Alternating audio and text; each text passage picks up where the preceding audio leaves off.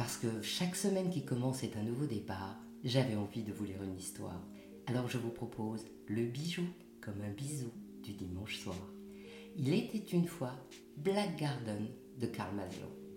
Black Garden est un chef-d'œuvre dont la réalisation est à la fois le fruit du croisement de multiples techniques joaillères, l'héritier de la technique du dessin japonais, le suminagashi, l'aboutissement d'une réflexion innovante sur ce qu'est le bijou en tant qu'objet et en tant que parure, et la masterpièce qui a permis à Karl Maslow de devenir le joaillier lauréat du prix d'excellence de la main de la fondation Liliane Bettencourt.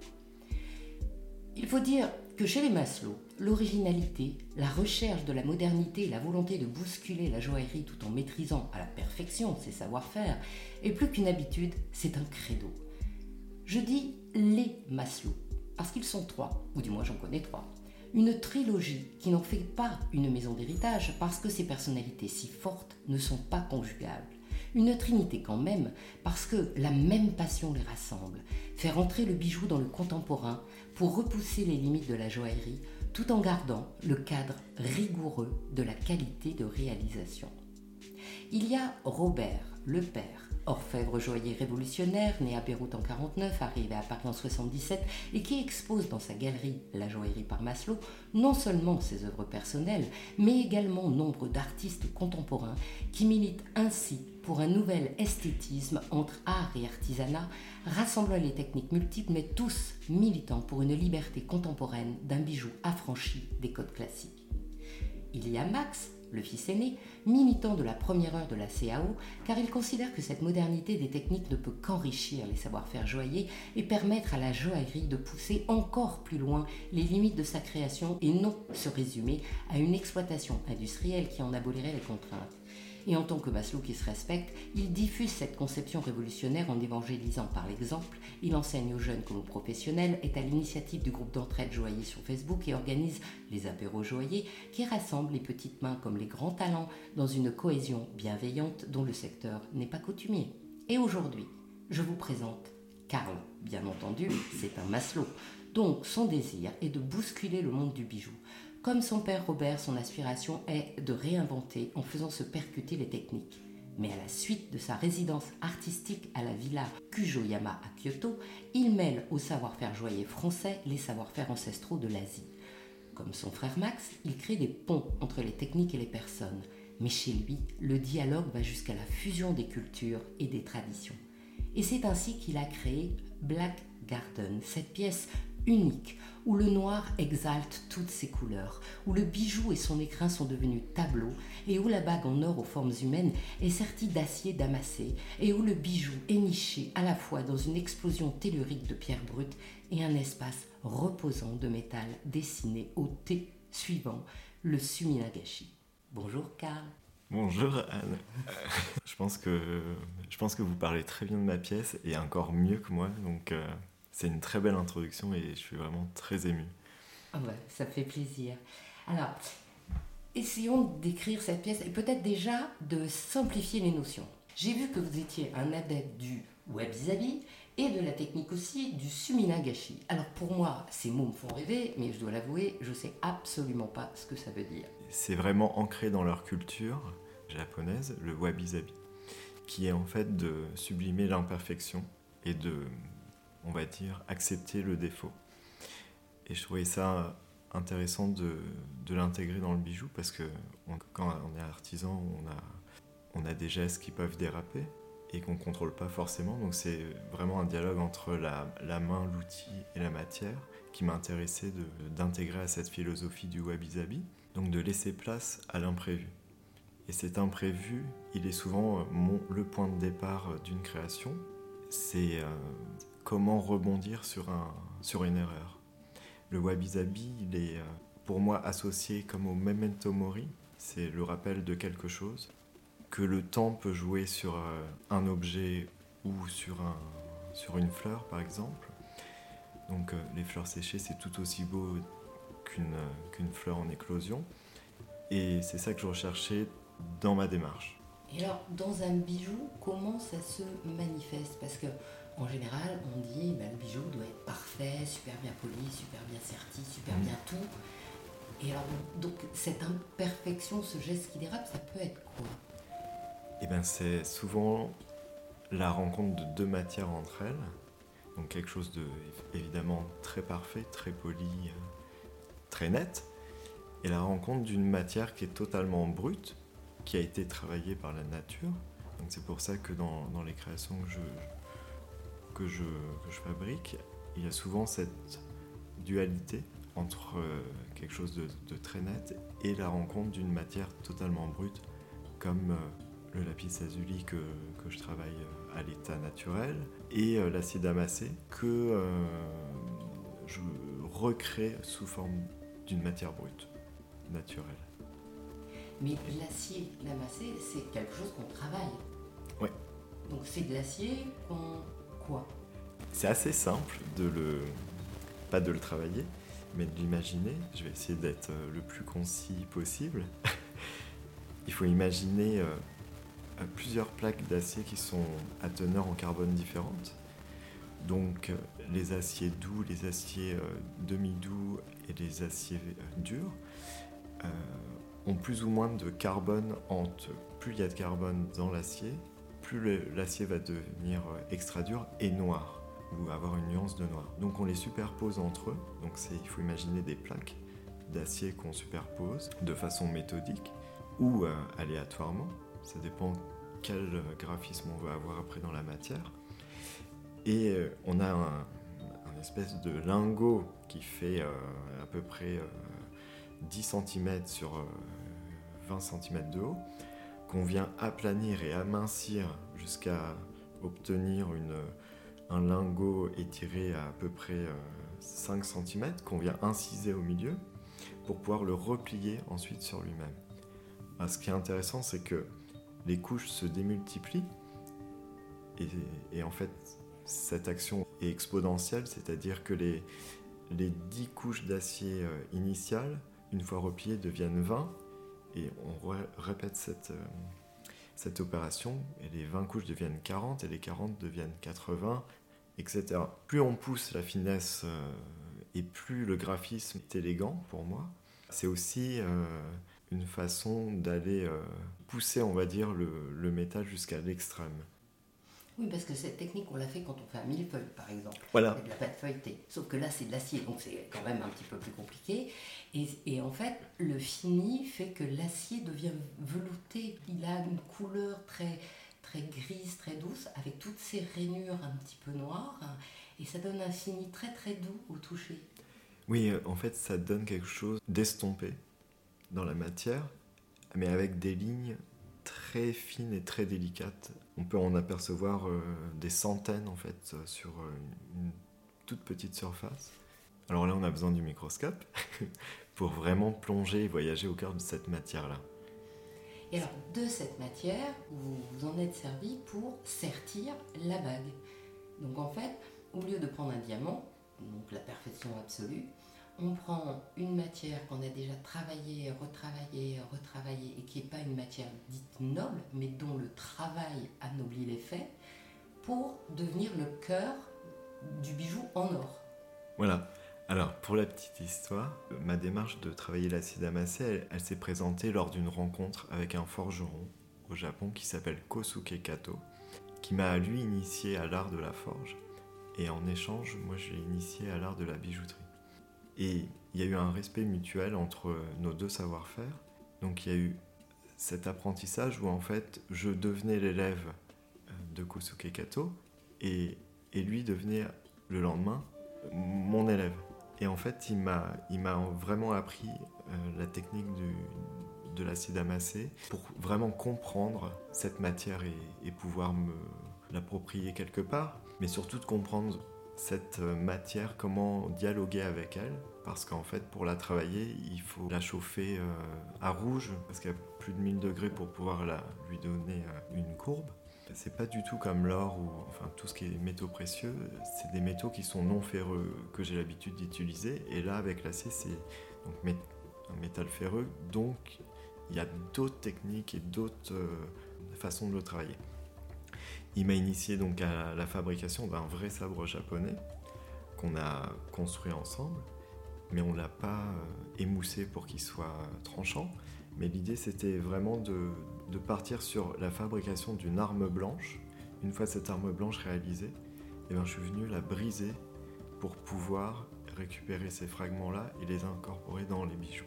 Et je trouvais intéressant de détourner l'usage d'une arme blanche et de la transformer en pierre précieuse, qui, en plus de ça, protège le métal précieux par sa dureté, par euh, le fait qu'il soit trempé. Ça lui donne une, une pérennité, euh, je dirais, qui, qui peut euh, vraiment traverser les âges dans l'art du bijou et du joyau. D'habitude, le sabre, effectivement, c'est quand même pour le, pour le combat. Et là, en fait, on, on- on le transforme en préservation de la beauté. Oui. Maintenant, vous allez m'expliquer le deuxième mot compliqué, Oui. le suminagashi. Sumi, pardon, Sumi Nagashi. Le suminagashi. Alors, qu'est- qu'est-ce que c'est? J'ai vu que c'était faire des empreintes d'encre pour faire des impressions sur le papier. Oui, il y a euh, cette technique en- dans d'autres cultures, mais euh, toute euh, culture, les gens se la- la- euh, se l'apprivoisent et, le- et le détournent aussi. Donc Sumi, c'est c'est l'eau, et euh, en fait ça veut dire le Sumi Nagashi, c'est vraiment les encres flottantes, utilisées pour le papier marbré à l'origine. Et moi j'ai trouvé un, on va dire comme un repos en utilisant cette technique, et un écho avec l'acide amassé où il y a toutes ces strates, toutes ces ondes et ce graphisme que l'on retrouve également dans le, dans le métal de l'acide amassé. Le, le suminegashi, donc c'est vraiment avec euh, l'encre, c'était pour trouver la surface générale de ma pièce, pour vraiment définir un cadre Mhm. de façon, on va dire, incontrôlable. C'est- difficile de, de- de contrôler et surtout que j'étais pas expert et c'est ça qui était intéressant.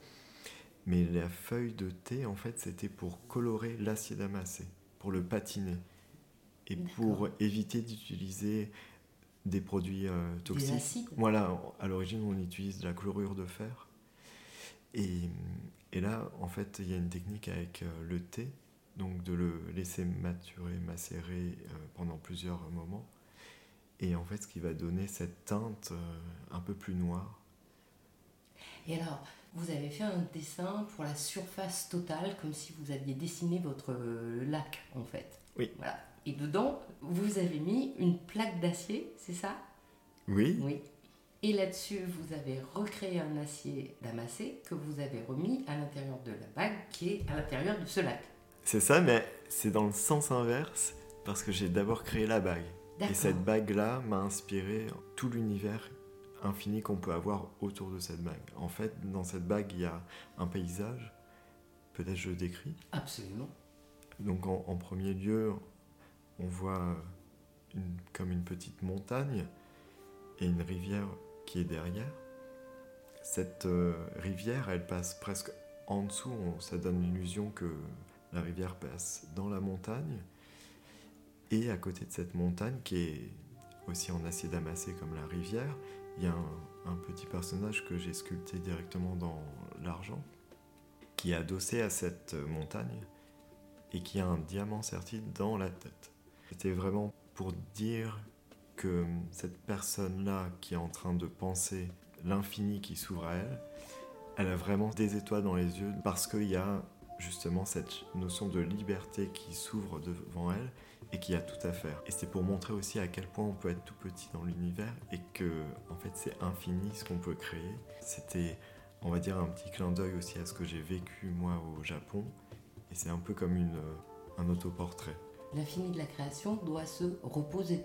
Oui, ça, ça demande beaucoup de temps. euh. C'est pour ça que vous avez créé un petit peu à la fois l'univers autour de la bague. Oui, il y a eu euh, d'abord le voyage au Japon a donné le point de départ de travailler, on va dire, l'acier amassé, de l'incorporer dans le bijou.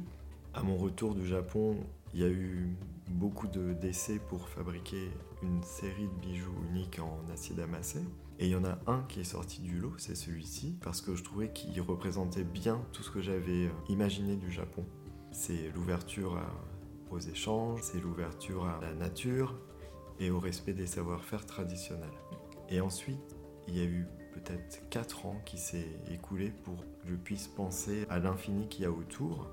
Donc c'est passé par d'autres objets, comme les verres de saké que j'ai détournés de leur usage aussi. Le verre de saké devenait une miniature où on pouvait plonger dedans, c'est-à-dire qu'il y avait le regard plongé à l'intérieur du verre. En fait, les reflets et les ombres que pouvait avoir le saké à l'intérieur de ce verre. Le saké se déguste dans des pièces qui sont assez tamisées, avec des lumières chaudes, mis à certains endroits de la pièce pour euh, donner une, intimité euh, chaleureuse dans la pièce.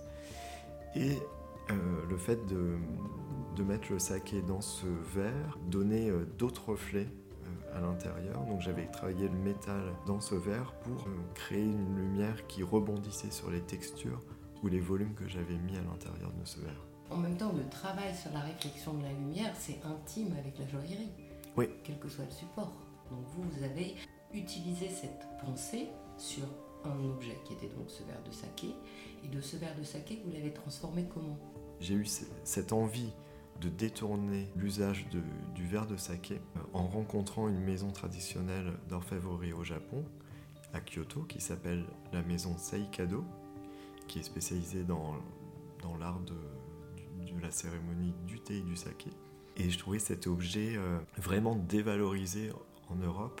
Et souvent, on a cette image-là du verre à saké où il y a des personnages nus euh, à l'intérieur. Et je trouvais intéressant d'utiliser euh, cet état d'esprit dans lequel j'étais au Japon, lié à la rêverie, à la contemplation, pour créer un paysage beaucoup plus poétique à l'intérieur de ce verre. Et j'ai pris quatre vers, je me suis inspiré de quatre saisons et de quatre rencontres, et j'ai mis en scène toujours deux personnages à l'intérieur, tout simplement la rencontre de la culture française et japonaise, qui pour moi est complémentaire et qui donne naissance à des choses qui sont totalement imprévues, comme ces verres de saké, comme la pièce Black Garden, etc. Voilà, j'avais l'envie de, avec cet objet, de promouvoir un peu ces échanges culturels et donner l'envie à, d'autres créateurs bah, d'aller à cette rencontre-là de d'autres cultures. Et voilà, c'est pour moi, c'est ce qui est le plus important. Donc, si j'ai bien compris, vous êtes imprégné de l'acier, vous êtes imprégné de la technique du dessin à l'encre euh, magique, vous vous êtes imprégné euh, de la cérémonie euh, donc du thé, du saké, des objets ritualisé au Japon. Et une fois que vous avez eu toutes ces connaissances et toutes ces techniques dans la tête, vous, vous aviez créé cette bague qui représentait en fait vous, avec toutes ces inspirations. Et après, vous avez construit l'univers autour. Oui, c'est ça. Et donc, dans cet univers, il y avait quoi? Alors, dans cet univers, il y avait beaucoup de montagnes, beaucoup de nature, beaucoup d'imprévus et beaucoup de respect et de temps. C'est-à-dire que cette pièce-là et ce séjour au Japon, il m'a initié un peu à l'art du zen, c'est-à-dire prendre le temps de réfléchir, de se poser, de se remettre en question et de souffler et de recommencer surtout. Je dirais, il y a, il y a un livre qui m'a beaucoup inspiré, c'est L'éloge de l'ombre, mais il y a aussi l'éloge de la lenteur qui vient après. Et c'est ce qu'il y a de plus beau dans, dans cette pièce pour moi, Black Garden, c'est que elle m'a remis en place la confiance aussi que j'avais sur certaines techniques, où en fait, euh, avant j'étais plutôt dans, un, dans une démonstration de, de technique, surtout quand je travaillais avec mon père. Euh, je voulais montrer tout ce que je savais faire. Et les sertis et les diamants, pousser le, le métal à son extrême, toujours montrer tout dans un condensé. Là, je voulais aller vers quelque chose de, beaucoup plus sobre, de pur et en termes d'esthétique. Donc c'est pour ça aussi que j'ai utilisé euh, le noir, parce que pour moi, il y avait une meilleure lecture et il y avait certaines nuances d'élégance dans la teinte de noir que je trouvais intéressant de, mettre en valeur. De plus, ce paysage-là, je l'ai imaginé de nuit, parce qu'en fait, euh, quand j'étais au Japon, j'avais du mal à me cadrer dans mon horaire et je dessinais beaucoup la nuit. C'était un peu mon moment où j'étais euh, vraiment seul au monde. Je voulais retranscrire ces émotions-là dans cette pièce. Il y a aussi euh, le contraste avec une matière qui n'est pas précieuse et précieuse. Donc ici sur la bague, on a tout le travail de l'or et la sculpture sur argent qui est associée à l'acide amassé. Je trouvais intéressant de montrer cette différence-là qu'on peut aussi retrouver dans, dans la société, même japonaise, où en fait, même si la personne est beaucoup plus pauvre que la normale, elle va tout faire pour être élégante. C'est quelque chose qui m'a beaucoup interpellé au, au Japon. Et alors l'idée du socle sur lequel on, repose la bague, il est constitué de quoi? Il est toujours noir, comme l'a dit. Alors le socle, il est constitué premièrement d'acier damassé qui est euh, embouti et euh, tout autour il y a des, la ferrite que je suis venu en casser et retailler pour lui donner l'illusion que c'est des pierres. En fait, encore une fois, j'ai détourné euh, l'usage de la ferrite pour faire comme un trompe-l'œil. Ces ferrites-là, en fait, elles ont pour but déjà de créer un univers un peu plus brut et minéral qui est associé aux montagnes et aux cailloux que je rencontrais, mais aussi il a une fonction qui est de rendre l'objet un peu plus sensoriel. On a envie de le toucher et on peut manipuler euh, ces ferrites-là, et il le faut pour pouvoir euh, placer la bague dans la position qu'on souhaite ou on peut euh, carrément les déplacer sur toute la structure de la pièce, puisqu'elles sont aimantées. Et donc en fait, c'était l'idée que l'utilisateur puisse continuer à modeler ou sculpter la pièce et s'approprier. Vous allez me dire, c'est un peu idiot ma réflexion, mais c'est un peu comme ces mini jardins japonais qu'on met sur le bureau avec du sable et qu'on peut graver dedans et faire, des, et faire des dessins. Sauf que là, vous avez mis, vous, un côté force, genre tellurique, puisque c'est des, des, morceaux de, de cassés, et que ces morceaux-là vont se reconstituer sa petite montagne à soi. C'est ça? Oui, alors. Ou sa petite fin du monde à soi. Oui, mais c'est très drôle que vous disiez, euh, ça s'apparente un peu au jardin zen, parce que en fait, c'est quelque chose qui est euh, censé être euh, agréable. Ça peut paraître euh, brut et dur à, première vue, mais en fait, c'est très doux. Ça peut même pas rayer l'acier. Il faut pas hésiter à venir toucher et à, à s'y approprier ou à même se les prendre dans la main pour les malaxer. Comme si c'était un anti-stress, c'est ça? Alors, on peut les malaxer comme ça et ça s'agglomère les uns aux autres. Oui, oui. Et on peut en faire des formes. Ah oui, on peut en faire des formes. Et puis après, on peut les remettre sur le socle et mm. jouer avec le socle autour, de, autour du bijou ou refaire un autre paysage que à soi. Oui, les morceaux de, de ferrite aimantée, on, peut les placer euh, là où on veut, on peut former euh, sa composition à soi. Sa petite montagne à soi, son petit volcan à soi. Exactement. Ou son jardin zen à soi, suivant l'humeur. Oui. on a vu les, les, différentes techniques, on a vu un peu les différentes compositions de la pièce. Cette réflexion-là, c'est quand même une réflexion sur le porté, puisque on n'est pas obligé de la mettre à plat sur le bureau, on peut le mettre sur le mur. La pièce qui soutient le bijou devient l'ensemble d'un bijou, devient un paysage et devient un écrin ouvert. Et l'écrin devient spectacle. Ah oui, c'est exactement ça. Et je voulais donner la possibilité à l'utilisateur euh, de pouvoir donc le poser comme il souhaitait. Donc l'élément central peut aussi se détacher et peut venir juste à côté de cet élément principal. Donc il peut complètement déstructurer la pièce si c'est à plat et si c'est accroché au mur, ça va être un autre jeu. Par exemple, je l'accroche au mur, qu'est-ce que je peux faire? Alors, déjà, il faut bien la fixer. Donc j'ai prévu à cet effet un, juste un élément qu'on fixe déjà au mur, qu'on visse. Il y a un, aimant qui vient en fait s'incruster au dos de Black Garden. Donc une fois que ça c'est bien fixé, ça bouge plus. Et là, à ce moment-là, on peut, on peut commencer à jouer avec. Donc on, on, peut venir par exemple détacher la bague avec la ferrite et la placer complètement par, par exemple en bas à gauche. Ensuite, on peut venir détacher l'élément qui est au centre, où il y a l'acide amassé embouti. On vient le soulever, et la surprise, il y a un, paysage qui est caché. En fait, c'est une plaque de laiton que j'ai oxydé et patiné d'une certaine façon pour qu'il y ait une texture de nuage dessus. Cette texture de nuage, en fait, elle est là pour éveiller l'imaginaire encore et penser que c'est le reflet des nuages sur un lac. Ensuite, c'était aussi pour garder cette notion de surprise fait, dans l'écran, ce qui est magnifique, c'est que on sait pas à quoi s'attendre. Donc on ouvre et c'est la surprise. Et je voulais qu'on retrouve ça dans la pièce Black Garden. Et cette pièce de laiton oxydé, elle était là pour euh, montrer aussi que on peut faire quelque chose d'intéressant avec du métal non précieux. Par justement le jeu de patine qui peut avoir un impact sur le temps et sur le toucher. C'est-à-dire plus on va toucher cette pièce là qui est au centre en laiton, plus elle va s'accentuer dans les contrastes, plus elle va brunir. Le, le temps va jouer sur la pièce et c'est ça qui était intéressant. Et donc là, si j'ai tout bien suivi, on arrive pile poil à l'explication concrète du wabi. Zabi, c'est ça. Parce que plus on va la toucher, plus elle va devenir belle Euh. en se patinant, donc en vieillissant. Alors j'espère. j'espère qu'elle va devenir plus belle, mais en tout cas, euh, ça va créer une différence. On a une surface noire. Dans cette surface noire, on peut enlever euh, les morceaux qui font la montagne, qui est avec un lac, symbole d'eau. Donc on est déjà la terre, l'eau, et quand on soulève le lac, on arrive dans les nuages, symbole d'air. Et la petite bague qui est au centre, qui a l'air petite, non pas parce qu'elle est petite, mais parce qu'elle est au centre, et ben c'est l'homme. Donc vous avez mélangé tous les symboles. Oui, bah écoutez, euh, oui, vous, vous l'avez bien décrit. Et est-ce qu'il y a encore une autre surprise dans cette pièce?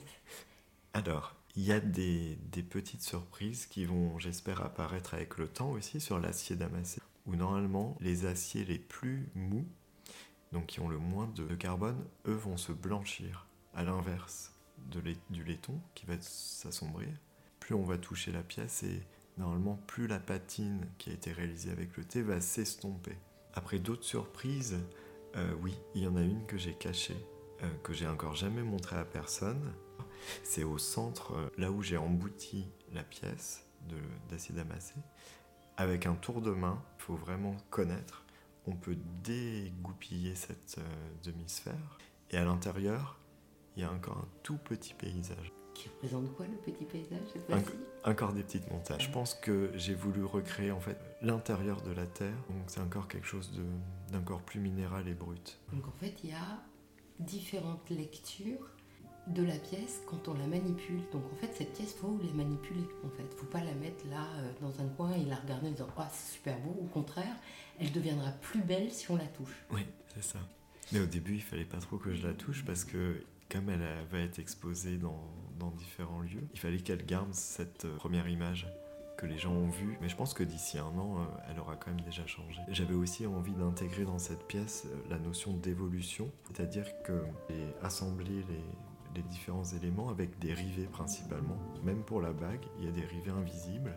Et c'est très facile pour moi de pouvoir démonter. C'était important pour moi de, de savoir qu'on peut la faire évoluer. On peut rajouter, si on veut, euh, chaque année une strate de métal en plus. En fait, comme si c'était aussi un arbre euh, où on connaîtrait l'âge euh, suivant les, les lignes de son veinage. Et là, en fait, il suffit bon, de recréer de, de l'acier damassé. Il suffirait juste de le juxtaposer et de créer ces rivets invisibles. Et en fait, ça ferait grandir la pièce. Je m'étais amusé à imaginer dans 50 ans, si je faisais ce, principe-là, de rajouter une strate chaque année, quelle taille elle aurait et quel poids elle aurait. Et j'avais estimé euh, sa taille à peu près à 60 cm de diamètre. Là, elle en fait 15 sur 18 à peu près. Elle pèse à peu près 1 kg, 5 et elle peserait environ 20 kg. Donc quelque chose d'un corps euh, supportable pour un mur. Alors la pièce, on pourra la voir sur rendez-vous en venant à mon atelier. Et après, j'espère qu'elle sera exposée dans différents lieux à Paris. Mon plus grand rêve, ce serait qu'elle retourne à ses racines au Japon et qu'elle y trouve un, un lieu d'exposition ou un collectif. Avant qu'on commence ce podcast, euh, on avait parlé des Maslow, on avait parlé de vos frères, de votre père, et vous m'avez dit qu'en fait, il y en avait d'autres. Oui, il y a mon petit frère qui s'appelle Hermès, qui a maintenant 26 ans et qui est diplômé des Beaux-Arts d'Angoulême. Et il y a ma sœur Chloé, qui vient d'avoir 38 ans et qui est réalisatrice de films avec la technique du stop motion. Donc c'est euh, la prise de vue photo par photo qu'elle intègre dans son film et elle met en scène euh, soit des vrais acteurs ou soit en animation. Elle a récemment sorti euh, son premier long métrage qui s'appelle Sous le ciel d'Alice. Il parle en fait de mes grands-parents qui ont vécu les belles années puis la guerre au Liban. Et pour moi, ma sœur, c'est celle qui m'a le plus, euh, on va dire, sensibilisé à, l'art en général et à tout ce qui est euh, poétique et sensible. Donc c'est un peu euh, mon modèle et, je la remercie aujourd'hui pour tout ça parce qu'elle m'a vraiment donné l'envie, pas de surpasser les autres, mais vraiment de, de se surpasser soi-même. Et quand je la vois travailler, c'est cette émotion qui en ressort, c'est que elle travaille tellement et qu'elle aime vraiment ce qu'elle fait. Et ben ça donne envie d'aller de l'avant. Écoutez, Carl, je vous remercie beaucoup de ce voyage dans Black Garden et je vous dis à bientôt. Et ben, merci à vous, Anne. Et en tout cas, si on veut voir cette pièce, on prend rendez-vous avec vous sur Instagram et comme ça, on pourra aller admirer Black Garden. Ainsi se termine cette histoire du Black Garden de Karl Maslow. Je suis Anne Desmarais de Jotan et je donne une voix aux bijoux chaque dimanche. Et si vous aussi vous avez envie de faire parler vos bijoux et votre maison, je serai ravie de vous accompagner pour réaliser votre podcast de marque ou vous accueillir en partenaire dans mes podcasts natifs. Le podcast Il était une fois le bijou est en pleine préparation de son nouveau thème et je brûle d'impatience de vous le dévoiler, mais il faudra attendre encore un peu. Le prochain rendez-vous avec Brillante sera le 21 novembre et je recevrai Marie Valané, la présidente de l'école des arts joyeux. Alors dimanche prochain, je vous donne rendez-vous sur ce podcast, Le bijou comme un bisou, pour une nouvelle histoire de bijoux. Pour ne manquer aucun de nos rendez-vous du dimanche autour du bijou, abonnez-vous à chacun de ces trois podcasts sur votre plateforme d'écoute préférée et encouragez-moi en partageant l'épisode sur vos réseaux sociaux. Si vous êtes sur Apple Podcast ou YouTube, mettez de jolis commentaires. C'est ce qui permet de référencer les podcasts. À dimanche pour votre prochaine histoire de bijoux.